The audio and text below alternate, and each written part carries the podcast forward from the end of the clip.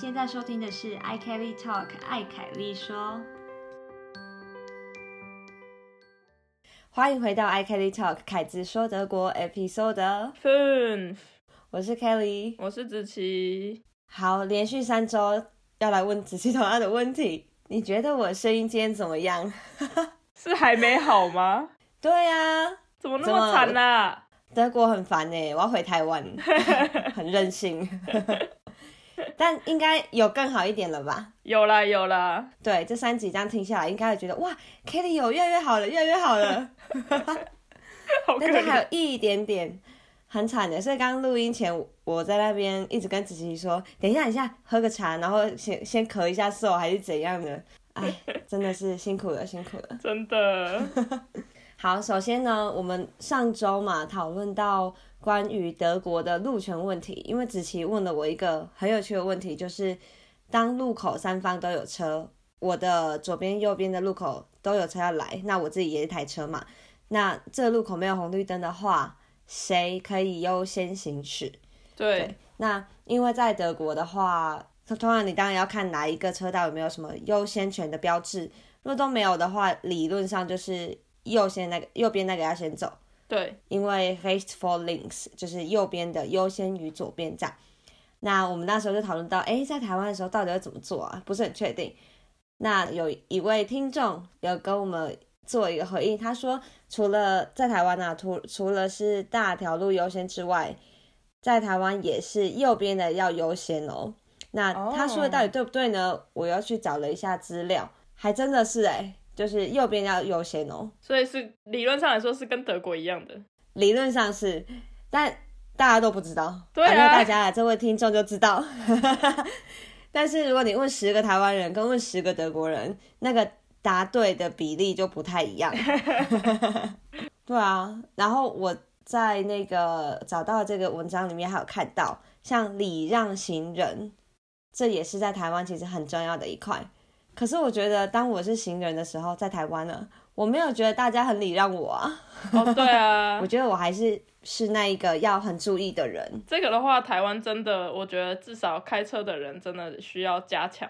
教育的一个部分，没错。关于礼让行人这件事，因为台湾在这几年确实有加强，就是警察取缔跟就是会加强去看说车子到底有没有礼让行人这一部分。这几年我有发现有明显的进步一点点，当然还是有很大的一部分需要进步。嗯，可是另外一个说法是，我不知道你有没有注意过这件事，就是我来德国之后才发现，原来汽车的玻璃在这里都是透明的这件事情。然后我觉得很有趣。你说前面那一片吗？不是只有挡风玻璃，是旁边也是，几乎所有的在每一台车的玻璃都是透明的。啊，在台湾不是吗？对啊，在台湾不是啊，在台湾你完全看不到里面是谁啊。哦。你如果仔细去看，每个人都贴的黑的跟什么一样。然后我是因为要什么遮阳啊，干嘛的？对对对对对。然后我们的习惯吧，就觉得哦，车子不能被看到里面这件事情。对，隐私。对对对对对。可是，所以我们习惯这件事情。然后我其实，因为我没有真的在国外住那么久过，所以我一直以为这件事是正常的。对。然后一直到来德国之后，才发现说，哎，为什么我看得到里面的人，而且那么清楚？哦，哎，这个我没有想过，我下次再多注意一下。不过现在，因为你刚刚提到这个，的确，我现在想。在德国看到车子的状况，好像都是你直接看到驾驶跟旁边的人在干嘛，还有他后面的人，对，就很清楚。对对对，几乎都至少驾驶跟副驾驶前面那个地方是看得非常清楚的，后面的人可能嗯有一些车子确实会比较黑一点看不到，可是大部分都是整个车子里面是有谁你都看得到了。对耶，然后这个问题就会被跟刚刚你说礼让行人这个法规讨论。OK，这会造成一个很好的，也不是很好，就是造成一个比较方便的状况是，当有行人要过的时候，驾驶刚好也要转弯。那他们可以有眼神上面的交流或是互动，嗯哼，就是你可以看到说驾驶有没有让你，甚至是像我们刚刚说的状况是三个，就是三个路口都有车的话，谁想先让谁，他们可以有一个互动，然后是你可以很，你就用眼神就交流出这么多资讯，对，或者是眨右眼啊，就是哎你可以走，或者是手左眼就哎我先我先。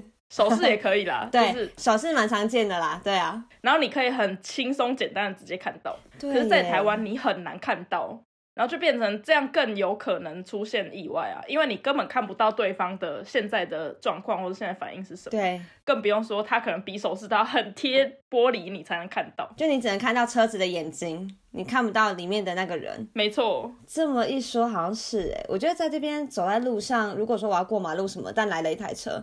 的确，我经常可以看到里面的驾驶，他如果稍微用手跟我示意一下，我就觉得哎，我可以走。对，但在台湾的感觉是，我看到是整个车，我不是真的跟那个驾驶要有任何的交流。对你看不到里面的人，没错。嗯，对，这大家可以没有观察到，稍微观察一下。没错，可是台湾太阳很大哎，所以对啦，有好有坏，对啊。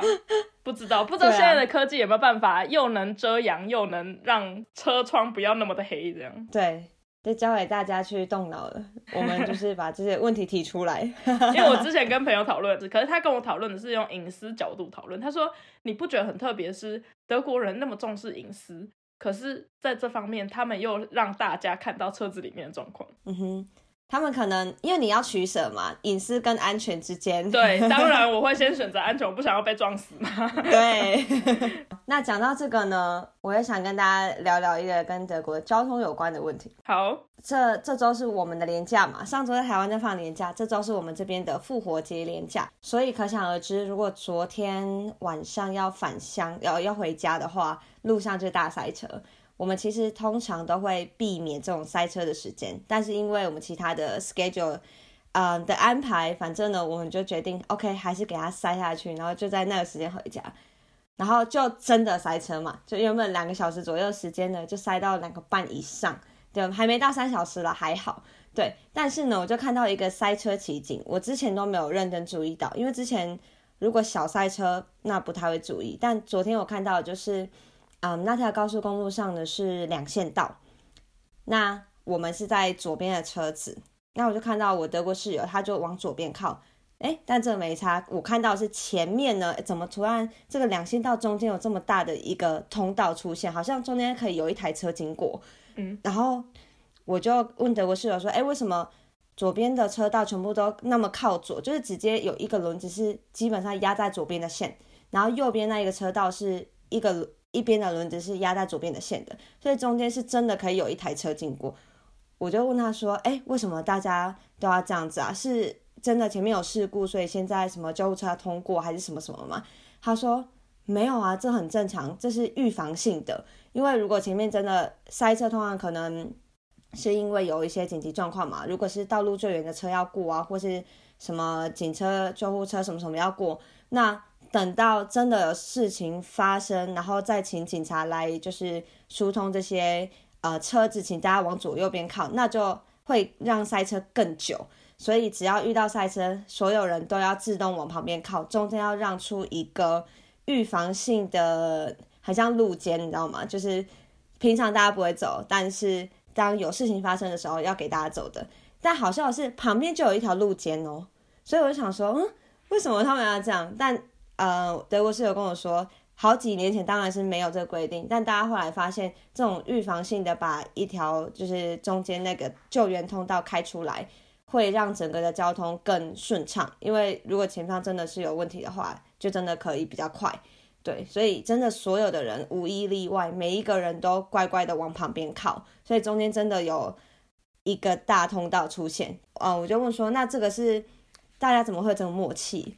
然后德国室友说：“这当然就是上家训班的时候，你就会上到这堂课啊。然后以及法规改了之后呢，警察就加强取缔嘛，所以最后大家就会有这样子的默契习惯，只要下一次就是要这样做。我记得那条道就是大家让出来那条路，甚至有一个专有名词叫 Rettungsgasse 吧？没错，就是 Rettungsgasse。那黑虫就是救援，Gasse 通常是用在什么小小巷啊、小道路，所以 Rettungsgasse 救援道路。”没错，我记得在如果你尤其在高速公路上面，有时候会看到像我们的，比如说天桥，你会开经过一个天桥或者一个很小的一个路标什么的，他们也会挂那个，可能就像你说，他们现在开始要对倡导大家要有这个习惯，所以就会挂一个旗很大的旗子，然后告诉你说你要记得做 r a t o n s g a s 如果塞车的时候。没错，你知道这让我想到一部电影，是我这次回台湾的时候看的，就是关于我和鬼变成家人那件事。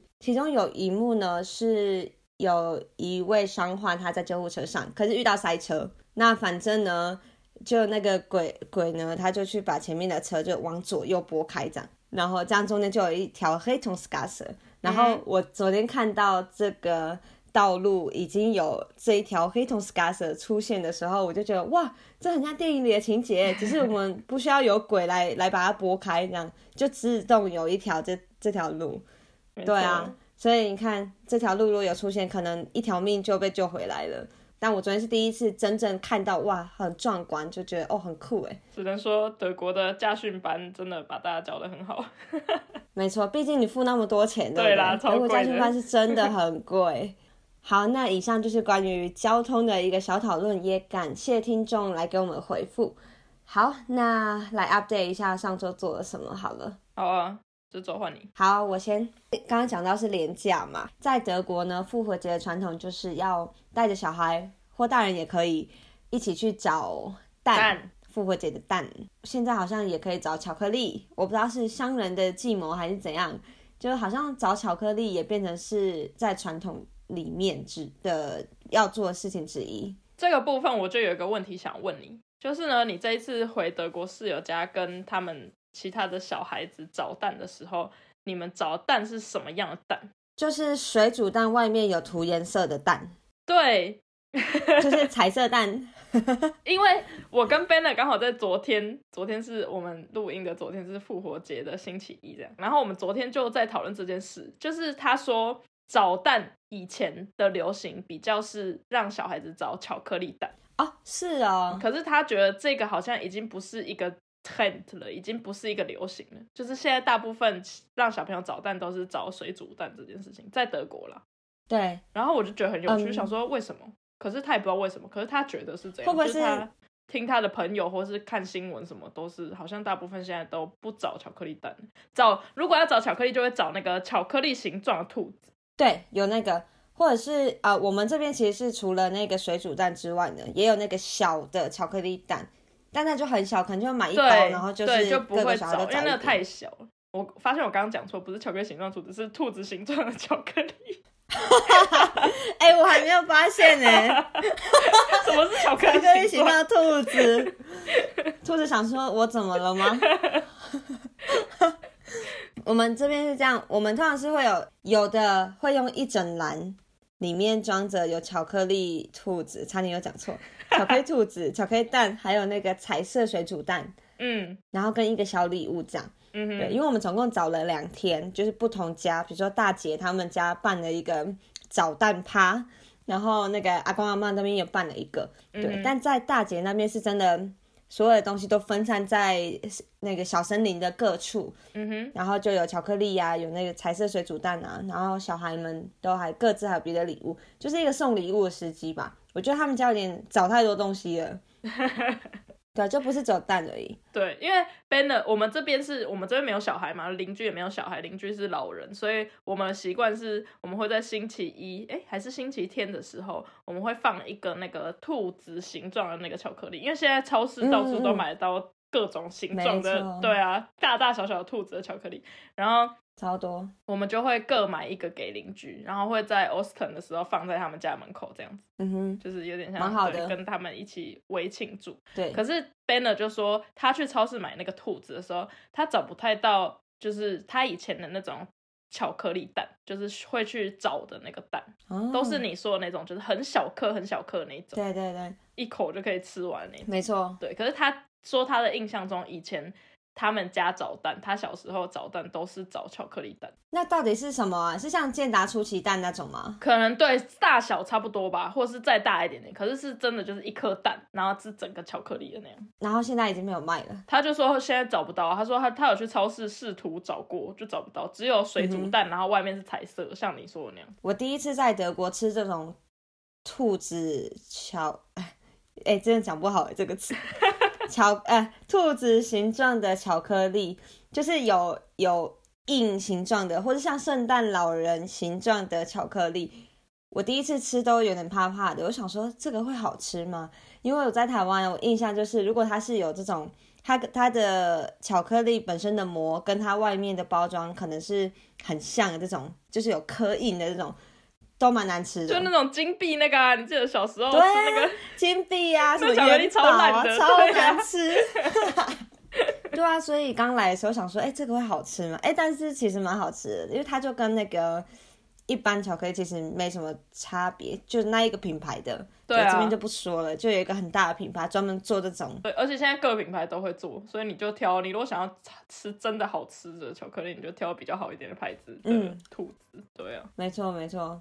好，那我们的复活节呢，就刚刚讲了嘛，找了两天的蛋，主要就小孩啦。我好像有看到其中有一个巧克力呢，竟然是圣诞老人巧克力，就他们家在放多久清仓库吧。圣诞节没吃完的，赶快再拿出来丢一丢，然后让小孩去去找。也不错啦。反正那个应该不太会过期。对，然后另外就是在阿公阿妈家呢，小朋友都得到一个小花篮，然后里面就有巧克力啊、蛋啊什么的。嗯哼，那比较小的小孩有有两个比较小的小孩，他们最近就很疯一个叫做 Paw Patrol，那个的中文是什么啊？就是有狗，然后他们是警察的那一个卡通。通，好，各位我找到了，嗯，这个在德国也很流行的卡通呢，叫做《汪汪队立大功》。好可爱哦。好可爱！大家如果有兴趣，也可以去看。那总之呢，小孩很喜欢，然后阿公阿妈他们就买了那个什么，嗯、这个汪汪队立大功的贴纸卷。然后有一个三岁小孩，他找到的时候，他就很大声的喊说：“哦，我有巧克力，我有蛋，我还有一卷这个汪汪队立大功的卫生纸，因为它是掀起来的。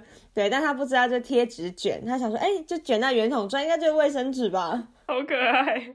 然后这边因为他是讲到卫生纸嘛，然后我就反正我就那几天一直在想跟卫生纸有关的东西，所以呢，今天也要额外额外提出来跟大家聊一下，跟子琪聊一下卫生纸这件事情。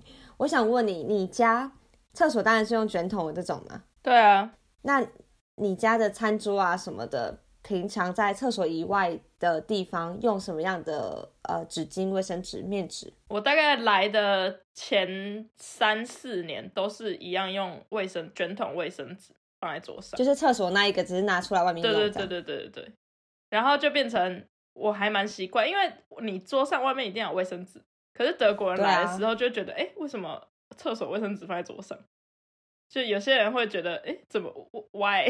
觉得很怪。对，嗯哼，然后现在是从这这一两年吧，我现在开始买那种面纸，就是可以抽的，像台湾那样。很可惜没有抽取式的卫生纸啊，可是我就是买抽取式的面纸。嗯哼，那成本就贵很多，对不对？对，但没办法，因为我就是一个很会擤鼻涕的人。对，然后那个卷筒卫生纸真的对我来说真的太粗了，就是我只要如果过敏呃严重一点，然后用卷筒卫生纸可能用不到半天，我的鼻子开始脱皮。嗯哼，对，其实我这两三周就感冒嘛，所以当然用卫生纸的量也要多一点，一直擤鼻涕。但是呢，我们家通常都是用卷筒的卫生纸，就是厕所那一种。但像子琪说的一样，它就比较粗一点，所以我大概擤个半天之后呢，我就要去擦那个很厚的护肤膏这种，然后就把鼻子整个涂满，因为真的是太太粗糙，对然后又啊，太干了。干。没有办法。但因为其实我觉得买面纸还不错，可是面纸很难拿，因为它一盒一盒。对，对啊，卷筒那一种，它就是你直接提一袋，里面可能就八个十个。这里没有台湾那一种塑胶的抽取式卫生纸，对，我觉得那个是最好用的。因为那个可以到处都可以用。对，然后这里就是那个硬纸盒装的一个，里面是面纸，面纸你还不能冲到马桶里面，我就觉得有点嗯麻烦。蛮麻烦。对，嗯可是其实如果这边开始卖呃抽取式的卫生纸，我觉得在厕所也很难找到地方放，因为这边都不会做一个嗯可以放卫生纸那种平台之类的，通常就是挂一个确实勾勾，你可以放那个卷筒进去。嗯嗯，我有看过湿式的啦。哦对那个就是湿的的厕纸，对、嗯那个，可是就是它是湿的啊，然后我就没有习惯，对，用湿的湿的要怎么擤鼻涕？对啊，就已经鼻涕都已经很湿了。对啊，那你之前住过学生宿舍吗？有啊，好，那在学生宿舍里面，你有没有发现，在厕所的卫生纸常常都会没有，然后就没有人补。对，很长。你有这困扰吗？对，有大家都很懒。对啊，那我后来有发现，厕所的卫生纸架有不同的类型，有一种是它是一个 L 型的勾勾，其实你就只要把那个卫生纸卷放进去就可以了，就像那个牙签插插香肠之类的，就是把它放进去。但是有另外一种换卫生纸的那一种支架。它是一个棍子的左右边有支撑的点，然后你要把它放进去，就是你要两手一起弄，嗯，然后才能把那个棍子好好的放在卫生纸架。那一种的，好像大家就比较懒得换，嗯，因为那个就比较麻烦。对啊，对，然后不止懒得换，也很懒得把用完的那个卫生纸丢掉，因为在呃卷筒卫生纸呢中间最后都会有一个有比较硬的那种纸。然后它是卷筒的形状，就是等于是那个卫生纸的支撑啦。对，那那一个部分就用完了嘛，可是就没有人要丢掉。对啊。然后就变成我那时候在宿舍呢，卫生纸要换这件事情很常要跟大家讨论呢。我就想说，到底换卫生纸多难？大家都不需要用吗？就最后大家就会变成好懒得换，然后最后卫生纸就会放在地上。确实，当你遇到那种很难换的时候，大家就会懒惰的程度就会提高。没错。可是我觉得卫生纸放在地上也不 OK 啊，对，所以我觉得这种宿舍的清洁问题，大家应该有遇到很多。如果关于卫生纸，就是更换啊，还是什么打扫啊之类的，厕所打扫之类的，有什么雷的经验，也欢迎大家跟我们分享。嗯，好，那我要回到复活节这件事情。复活节我们还做什么？其实就是小孩子他们去找蛋找巧克力嘛。可是因为我觉得小孩本来就真的不能吃太多巧克力。所以他们虽然拿到很多，可是他们吃了一点之后呢，就会被家长制止说：“好，OK，今天就这样就好了，其他的我们明天后天再吃什么的。”嗯哼。但我觉得他们都有点拿到太多巧克力，可能要吃个一两个月才吃得完。嗯。就每天吃一点的话，真的要吃很久，因为尤其那种像兔子。兔子啊什么的，他们其实很大哎，对小孩来说。其实我觉得看来看去，就是德国在做节庆这方面的零食给小孩的，其实有点无聊，你不觉得吗？对啊，都巧克力。再怎么买，对，都只是巧克力而已。对啊，它只是形状跟大小不一样而已，就蛮蛮无聊的。你又想要买给小孩，但你又不想要一次让他们吃太多一样的东西，所以对啊，但你又买不到其他东西啊。对啊。好，然后我们在复活节呢，其实除此之外，大概就是差不多就是这样哦。不过我这次呢，呃，应该算是我回从台湾回来之后第一次再回去那边拜访他们嘛，所以呢，我就带了那个蛋黄酥跟凤梨酥回去。结果蛋黄酥，因为蛋黄酥就真的它比较特别一点，真的不是每个人都可以接受，所以有一些亲戚他吃了就觉得哦，就是会没有办法真的下咽，对对对，就很害怕，对。但是那个我们家族里面最小的那个小弟弟，他三岁的那个，他吃了我先切四分之一嘛，他吃了四分之一之后，他竟然觉得嗯很很好吃哎，然后他就还想要再吃，然后他就他就问说他可不可以再吃一个？那当然好啊，然后就他就再吃一个，对啊，所以他竟然是可以接受的，好像任何蛋糕类、糕糕点类他都可以接受，还不错。OK。但大部分不太能接受，所以呢，我以后就不会带蛋黄酥去了，要买别的了，对吧？但凤梨酥 OK，因为之前他们就每年都有吃到我带的凤梨酥，还有一年我是自己做，所以他们都对这个的接受度蛮高。嗯好，复活节差不多这样。讲到复活节，我也可以跟你分享一个，就是你知道复活节的星期五，他们在这里所谓的 Car Freitag 是不能庆祝的日子。哦，是啊，所以在那天夜店什么的，他们是不能营业，就是不能开放跳，大家跳舞啊。嗯，对，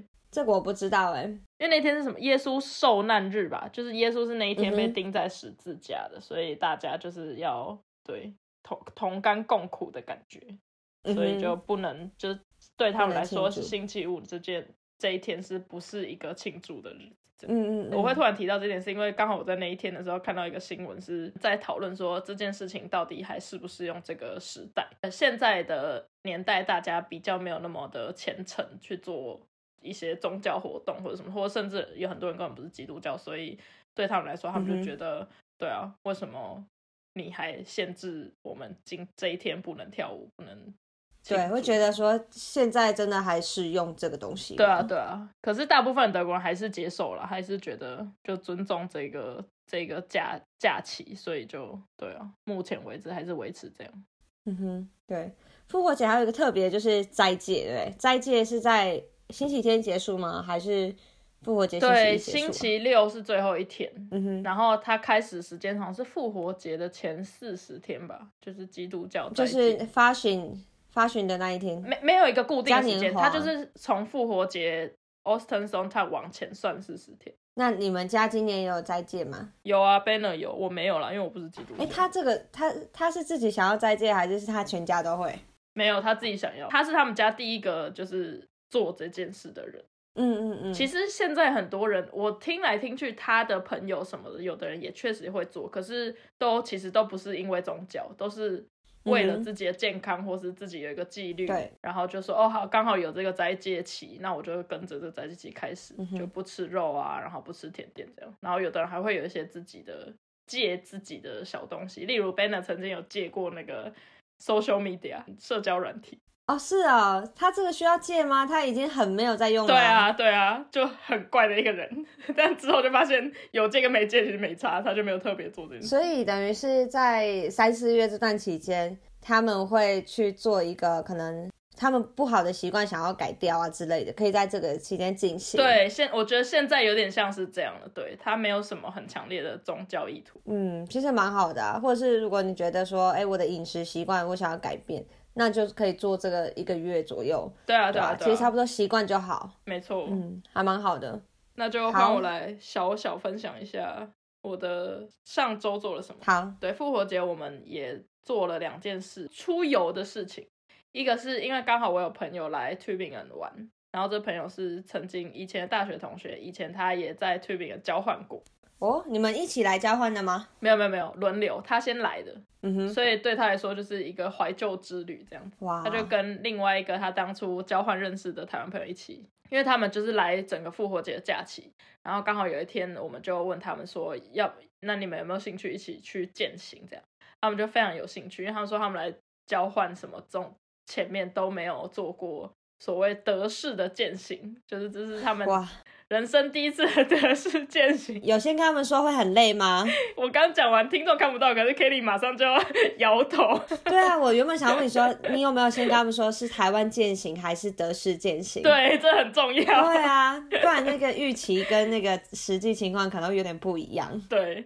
但有，因为就是事前我们就有把那个我们要走的路线传给他们，这样让他们知道说大概多远这样。然后所谓的德式践行，有参加过德国人举办的践行人一定知道，就是他就不是一般你想象的台湾人所谓的出去走一走而已。对，他们走一走都很可怕，就是无论是距离还是时间这样。没错，还好我们走了路线，就我觉得。Banner 他越来越能调整他，当他要跟台湾人践行的时候，他会去调整他的对行程跟他的步调这件事情。嗯哼，因为像我们这次走的践行，就是他自己规划了四个 highlights 这样。哇塞，他直接是旅行社吗？对，还有 highlight 的规划。我朋友他们就说，哦，真的是很像专业的导游这样子。然后就会说，好，我们第一个 highlight 是要去哪里？走到一个塔，然后再走一走，会走到一个什么一个洞里面，然后可以去参观，有什么钟乳石什么之类，然后再走一走到一个城堡这样，那就很多不同的 highlight，就是让大家有东西可以期待，可以继续往前走，这样我就觉得比较好一点。然后最后当然就是到了城堡之后，一定要的就是在城堡旁边的咖啡厅喝咖啡、聊天一下、休息，对对，欣赏一下这个美景，对。就而不是所谓的，我之前有听过有人对德国人践行的刻板印象，就是目的地都是宫顶，就是为了要爬到那个山的最上面，然后没有要干嘛，也没有要野餐哦，也没有要吃饭了，也没有要干嘛，他就是在上面，然后站了两分钟，就说说 好，我们下山吧，然 后就走了。真的，对，只是为了攻顶，然后也没有要干嘛，没有一个目的啊。对，没有一个目的的感觉。可是对德国人来讲，他的目的就是爬山。他说啊，就是爬山啊，不然还有什么目的？跟我们的想法真的不一样，完全不一样。所以还好的，这一次就是有很多 highlight，还有一些就是可以停下来休息的时候，所以大家都践行的蛮开心的。那他们的他们的感想是什么？有觉得很累吗？他们觉得很累，可是他们觉得蛮值得的啦，就是觉得真的有看到很多东西，那些 highlight 都确实对觉让他们觉得哦很怎么讲值回票价。而且我觉得在整个旅程中，每一两个小时都有一个 highlight 话，还蛮不错的。对啊，因为你就不会觉得哇，我好疲惫哦，我的唯唯一一个 highlight 要八小时后才会到的那种感觉，你。就觉得你一直在走，可是如果有一个 highlight 在那边，它就会让你分心，就不会让你觉得那么累，对脚很酸的。就一个小目标，没错没错。嗯，规划的很好 b e n a 真的越来越厉害了。然后另外一个我刚刚说的，我们复活节另外一个出游，就是我们在 Austin Montag 的时候去波登湖一日游。波登 Z 哦，跑那么远，对啊，因为在这里就是从复活节前到复活节后的一个礼拜，德铁又有施工。哦，又施工，你们那里很爱施工。，对，所以我们完全不能，我们可以往北啦，就是往司徒的方向，可是你就要绕一大圈。对对，然后就比较多时间。对啊，车程可能就要花快两倍什么，所以我们就想说，那我们就往南走好了。嗯哼，而且加上因为波登湖，波登湖是一个我觉得住在南边的，或是住在巴登特 r 贝的大家，如果很想念海的时候可以去的地方。同意，对啊，真的很同意。那里看起来太像海边了，因为真的太大太大。对，它就是一个假的海。对，而且我觉得那里很漂亮的是那个海，好不是海啦，湖的另外一边就是阿尔卑斯山，对，超漂亮，真的很美。所以昨天尤其我们去的时候，因为四月其实这时候还算天气还算蛮冷的，所以更何况更不用说阿尔卑斯山上面的雪一定都还积的还蛮多。所以我们昨天去的时候嗯，真的天刚好天气很好，很幸运可以看得很远，因为毕竟湖跟山你很容易天气一不好就起雾什么的，你就很可惜看不到对对对，但我们昨天真的可以看很远，天气很好。然后就你就真的远远可以看到阿尔卑斯山上面都是积积雪，超漂亮的。哎，子琪，你有一年好像也是去波登湖，然后那一次去天气也超好，对不对？对，我有印象，你有某一张照片，然后就是刚刚讲那个描述，湖跟阿尔卑斯山是你的背景。对对对对对，超美的。你为什么都那么幸运？我上次去那边天气超烂，还有点下雨。呃，哦，我我们是真的有看特别看那个气象，就是看那个天气的 app，、就觉得这四天里面哪一天看起来天气最好，我们就要在那一天去波登湖。对，对，然后这次我们去波登湖就走了另外一个路线。我记得之前去波登湖大部分都是去 Constance 嗯哼，那附近。你们这次去了哪一边？我们这次走了 Constance 的另外一边，就是从我们先搭火车到那个 Friedrichshafen，Friedrichshafen 嗯哼，开始走，就是往西，嗯哼，沿着那个波登湖搭公车一直往西边搭，嗯，然后中间大概停了两个小地方，然后下来走一走啊，吃东西啊，看一下湖啊，嗯然后再继续搭公车，因为它还蛮方便，是公车刚好都是沿着湖旁边的路开的，嗯所以你边搭就可以。还有一个环湖路线。对对对对对，就真的很漂亮。那你很棒哎，如果可以，也是可以去住那边呢、对啊，我觉得那里暑假一定超，夏天一定超多人的。我们昨天去超多。也才一天好天气而已，前前几天都天气又不好，就那一天好天气，大家都冲出来。昨天的人蛮在德国很明显的，天气一好，所有人都出现。嗯嗯嗯嗯，不过波登湖那边，我之前有想要去订那里的露营区什么的，然后夏天就几乎都是全满的状态，嗯。就很难订。那边你都要提前好几个月订，嗯，因为有很多家庭他们是，如果他们找到一个好的露营区，那他可能每年的某个假期，他就是带他的小孩来这，然后就嗯。固定哦，每年都一样，所以你会很难去跟他们竞争。我甚至觉得他们说不定今年才刚露营完，他们就马上先预定了明年。对对对对，一定有很多这种的，对对啊，啊，所以在这边是真的真的蛮抢手的。对啊，毕竟有好天气又有很好的美景的地方也不是很多。对啊，好，那我这边还可以再跟大家分享一个在复活节连假做的事情，因为刚好我们有一个亲戚，他是在复活节的星期一生日，然后呢，他今年呢就邀请大家到嗯、附近的一个小镇参访，然后呢，他就有预约了一个城市导览，那天的行程就是大概下午两点左右，那一位亲戚的所有不同的家人，大概呃十几个，快二十个，都从不同的城市过来，一起在那个我们要做城市导览的小镇集合。然后呢，我们就有大概一个半小时左右的城市导览，然后就可以去认识那个小镇的一些历史故事等等的。之后我们就到那个咖啡店，一直到大概晚上六点左右吧，就有这边很传统的，很喜欢讲下午茶，都会讲咖啡哭魂，就是咖啡跟蛋糕这样。那这就是嗯哼，嗯，这个我觉得还蛮德国的生日趴，就经常会有这种，哎，我们一起去外面做一件某件事情，嗯，但是呢，通常都是生日的那一个人他要决定，并且他要付钱的。对，对，那大家其他人当然可以买一些礼物送他什么的，通常都会啦。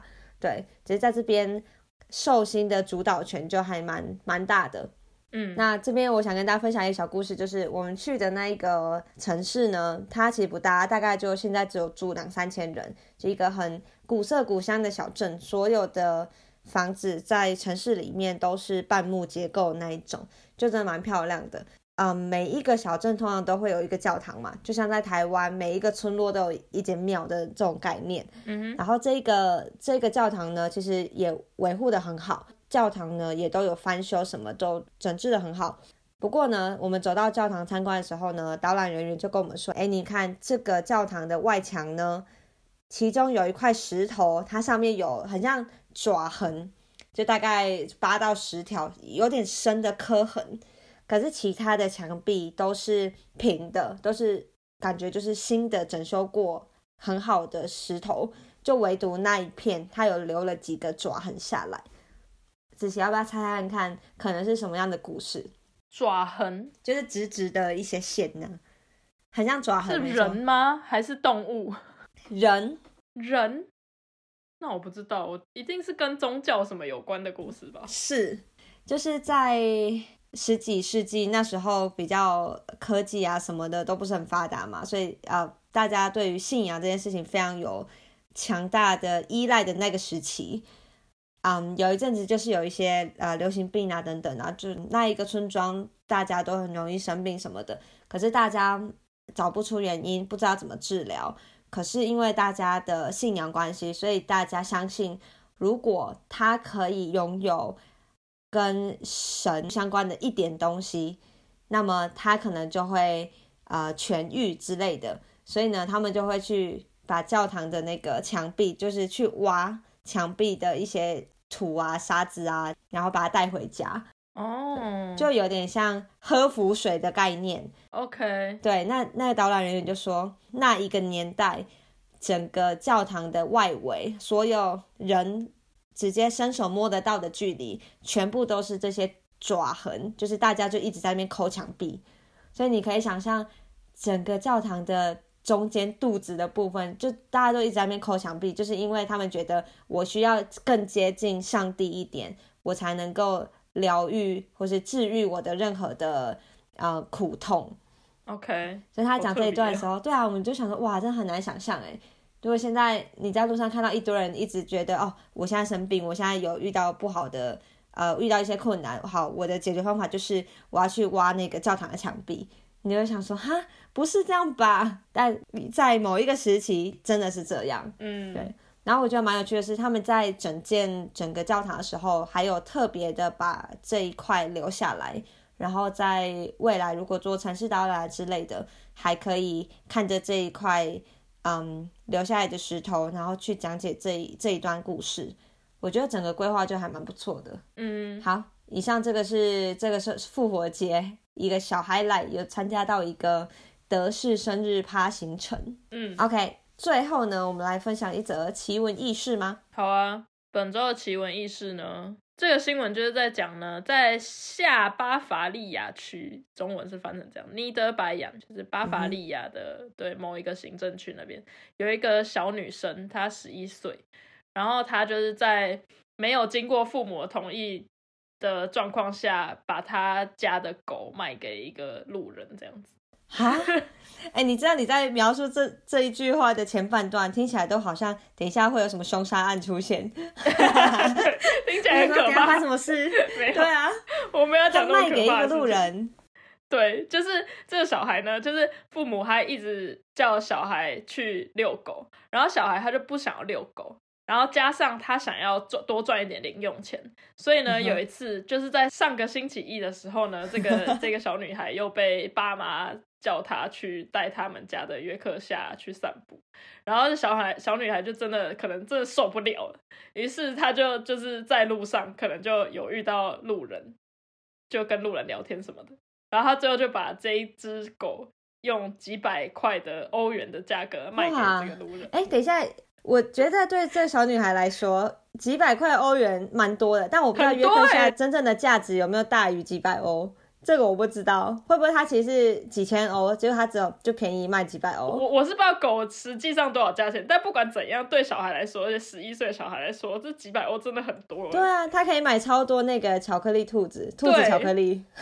然后 我有另外问题是，哪里有陌生人就直接把他的狗买走了？对，这而且也且超怪的。而且现代人谁会几百欧带在身上？不是都卡片啊、手机付款？超怪，我觉得这新闻整个超怪的。对啊，然后，因为你知道，在德国要养宠物没有那么容易，就是那个宠物要有受训过，可能去嗯然后它什么登记啊，有的没的。对对对对对，然后你还要帮他检查，然后他要确定他没有什么传染病，然后要把它打打，可能要打一些疫苗或什么的，你才能嗯真正拥有那只狗。然后，所以我觉得你如果要那么轻易的可以把狗送给别人，也不容易。而且，如果你知道养一只狗要那么麻烦的话，你敢直接在路上随便跟一个小女孩买狗狗吗？对呀、对啊，所以这整个新闻我都觉得很就是 what？怎么会发生这种事？但是我觉得这小女孩蛮厉害的哎，你看她就是对她来说，她就真的不想要遛狗，然后她就想着要怎么把这只狗甩掉，结果还甩到了这么多钱回来，是蛮厉害的 真的很？多。对因为一般人可能想说，我就直接把它丢掉就好。他真的很聪明，很有商业头脑的小孩。真的，这个以后就是前途无量。对，然后所以当那小孩他最后没有把狗带回家的时候，他爸爸当然就发现这件事情啊，就发现当说你居然拿我们的狗做交易，所以他就去报警。可是最后警方也就是有跟那个爸爸说，我们也被我们也帮不了你，因为这个交易已经结束了，所以你唯一能做的事情可能就是你走那个什么再买回来啊之类的。对，可是你就是要去打官司，去把那个狗要回来，搞得好麻烦哦。好惨。那这样这样，请问狗要出庭吗？狗说我是当事人，我要 我可以决定我想要跟哪个家庭吗？监护权的部分。对，这故事好棒哦，整个很多点都觉得好像可以吐槽，但竟然就就真的发生了哎。对啊，然走一走，走在路上会突然买狗，是跳蚤市场。对呀、移动式跳蚤市场。还发生在德国，就是一个这么对狗的，就养宠物对就是规则一。堆的国家。对啊，然后就轻易的就可以哦，跟路边小孩买狗，下次我要带一些东西在路上卖。应该蛮容易的。对，哎，真的是那个你应该有看过，有那种路边小孩会把家里的可能爸妈帮他清出来一些二手的东西，然后就对，在跳路边卖。对对对，我如果看到是小孩摆摊，我都会意思一下买一下东西耶。对，我们也会，就是对啊一两欧什么，的都超便宜的。对啊，因为就很便宜，然后对小孩来说就是一个哦，我自己可能靠我的力量就把它卖掉，然后他可能在过程他还必须要跟你讲话什么的，我会觉得对他们来说是一个也是一个很好的练习。对对对，对啊，直接卖掉这个东西的小孩是他卖的是一只狗，不是一个二手的娃娃。对我真的不知道那只狗被卖掉的时候，就被交到别人手上的时候，有没有有没有叫了几下？我主人现在就就就这样离我远去了。超好笑不。过他帮这个小女孩赚了蛮多钱，他也算是那个什么汪汪队立大功嘛。立什么大功？就是呃我帮我主人赚钱这样立的，我立了一个大功。好，以上就是我们今天的分享，那我们就下周见喽，大家拜拜。拜拜。你喜欢我们今天的内容吗？别忘了留言告诉我们，或者是给我们五颗星的评价。你也可以透过 IG iKelly Talk 来和我们聊聊你今天听完的心得哦。